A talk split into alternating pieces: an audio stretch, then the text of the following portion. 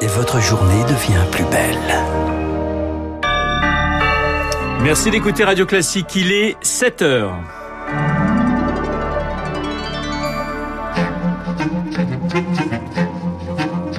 7h, 9h, la matinale de Radio Classique avec Renaud Blanc. Et voici les titres du journal. La Martinique se reconfine. Ce sera à partir de demain soir. Les cas de Covid explosent déjà dans les hôpitaux. Les hôpitaux qui sont déjà saturés. Les élèves non vaccinés resteront chez eux en cas de Covid dans la classe. Mesure phare, une mesure déjà contestée du protocole qui s'appliquera à la rentrée et qui a été présentée hier par Jean-Michel Blanquer. Et puis, une nouvelle médaille pour la France, l'argent pour Claire Beauvais et Laura Tarantola en aviron, très émue à l'arrivée vous l'entendrez.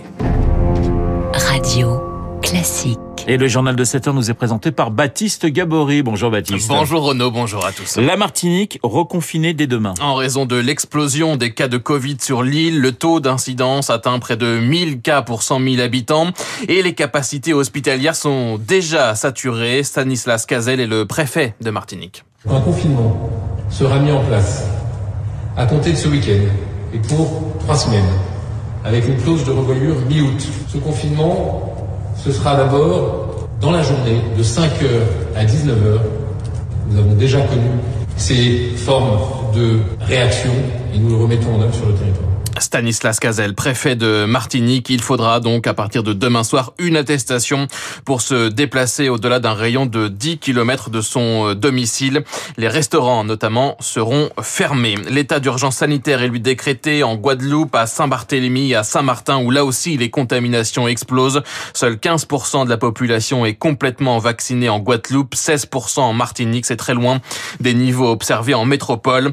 Au niveau national, près de 28 000 cas positifs ont été enregistrés hier. 992 malades désormais en réanimation. C'est 130 de plus qu'il y a une semaine. Baptiste, ce sera école à la maison pour les élèves non vaccinés en cas de Covid dans la classe. Oui, principale nouveauté donc du protocole sanitaire dévoilé hier par le ministre de l'Éducation nationale Jean-Michel Blanquer, protocole qui s'appliquera dès la rentrée.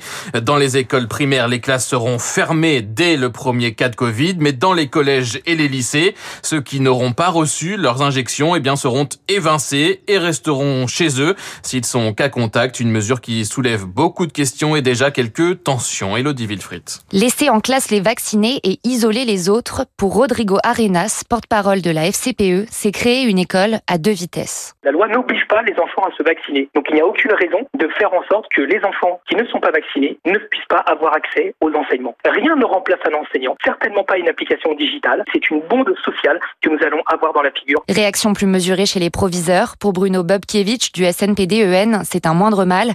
Il souligne qu'il n'y aura pas de contrôle systématique de l'état vaccinal des enfants dans un premier temps. La question ne va pas se poser de la même façon à partir du 1er octobre dans la mesure où l'accès des sorties scolaires va nécessiter la vérification des passes sanitaires. Sauf si, exception, mais là il nous faut des précisions au plus tôt. Justement, pour Sophie Vénétité du syndicat enseignant SNES-FSU, trop de questions restent en suspens. Les élèves de 6e, une bonne partie d'entre eux ont moins de 12 ans, donc ils ne sont pas éligibles à la vaccination.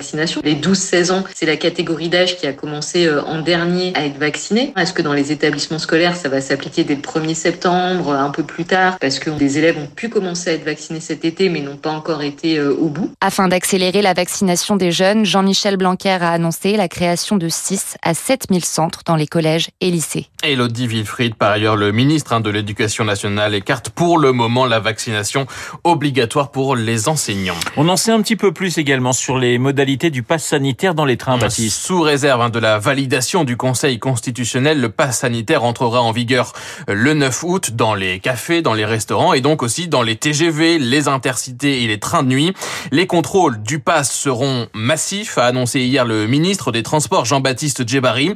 Massif, mais pas systématique, Émilie Vallès. Quand on sait qu'en cette période estivale, quelques 400 000 voyageurs seront concernés chaque jour par cette obligation de détention d'un pass, on se dit qu'effectivement les contrôles ne pouvaient pas être systématiques. Cela aurait créé trop de files d'attente en gare et une logistique compliquée. Les vérifications seront donc aléatoires. Mais attention, vous pourrez vous faire contrôler avant votre voyage sur les quais, mais aussi à bord du train ou à l'arrivée. Ce passe pourra vous être demandé par des agents de la SNCF ou par des policiers. Eux seuls, en revanche, pourront vérifier votre identité. Et si vous n'êtes pas en règle, eh bien, vous ne pourrez tout simplement pas monter dans le train. Dans le cas où le contrôle se fait à bord, vous pourrez quand même finir votre trajet. Vous ne serez pas débarqué, mais vous écoperez d'une amende de 135 euros. Le masque, lui, restera obligatoire, Émilie. Oui, contrairement à d'autres lieux soumis au pass sanitaire, vous devrez garder votre masque pendant toute la durée du trajet.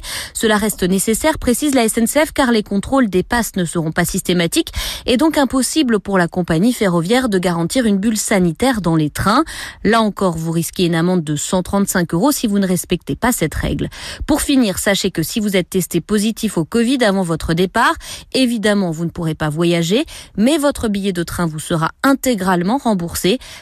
SNCF consent à ce geste, mais pour l'instant, la marche à suivre et les démarches à effectuer ne sont pas encore actées. Émilie Vallès, le pass sanitaire sera obligatoire également dans les cars interrégionaux et les vols domestiques. Pratiquement 7h06 sur Radio Classique. Baptiste, le gouvernement prône la vaccination et appelle à la vigilance aux frontières. L'exécutif qui appelle les douaniers à la plus grande rigueur dans le contrôle aux frontières des voyageurs, voyageurs qui doivent être vaccinés ou munis d'un test PCR négatif pour rentrer sur le territoire. Mais pour les douaniers, c'est quasi mission impossible, notamment aux frontières terrestres, selon Benoît Barret, secrétaire national du syndicat de police Alliance. Collègues de faire du 100% de contrôle, euh, du 100% de vérification. Eh ben, ça va être très très compliqué au regard des effectifs, euh, du matériel et des contraintes de chacun. Par exemple, la Meurthe-et-Moselle, c'est quatre départements, trois pays, Belgique, Luxembourg, Allemagne. vous vous rendez bien compte que 1200 km de frontières en Meurthe-et-Moselle, autant vous dire tout de suite que lorsque vous avez euh, ces chiffres-là, vous comprenez par vous-même euh, que de vouloir euh, faire des contrôles systématiques et scrupuleux, c'est un vœu pieux en termes de travail. Propos recueillis par François Villeman. Le dénouement déjà. Après le braquage mardi d'une bijouterie Chaumet à Paris, deux suspects ont été interpellés hier en fin de matinée. L'essentiel du butin, estimé entre 2 et 3 millions d'euros, a été retrouvé. Sur eux, les deux hommes ont été arrêtés sur une aire d'autoroute dans l'est de la France alors qu'ils s'apprêtaient à quitter le territoire à bord d'un autocar. Les violences en forte hausse en France. Les atteintes à l'intégrité physique au premier semestre ont augmenté de 16% par rapport aux 6 premier mois de l'année dernière et de 10% comparé à 2019. Bilan de la délinquance dévoilé ce matin dans le Figaro. Baptiste Théodorine Obiang, définitivement condamné en France. Le vice-président de Guinée équatoriale, condamné pour des biens mal acquis en France, la Cour de cassation a rejeté son pourvoi déposé l'an dernier après sa condamnation à trois ans de prison avec sursis pour s'être constitué un patrimoine pour le moins luxueux avec de l'argent public. Une immense victoire. ont réagi hier les ONG à l'origine des plaintes déposées en 2007. Victorien Villaume. Une décision vue comme historique parce que c'est la première fois qu'un dirigeant étranger est définitivement condamné en France dans une affaire dite de biens mal acquis. Il aura fallu 14 ans de procédure judiciaire pour que Théodorino Biang soit reconnu coupable de corruption.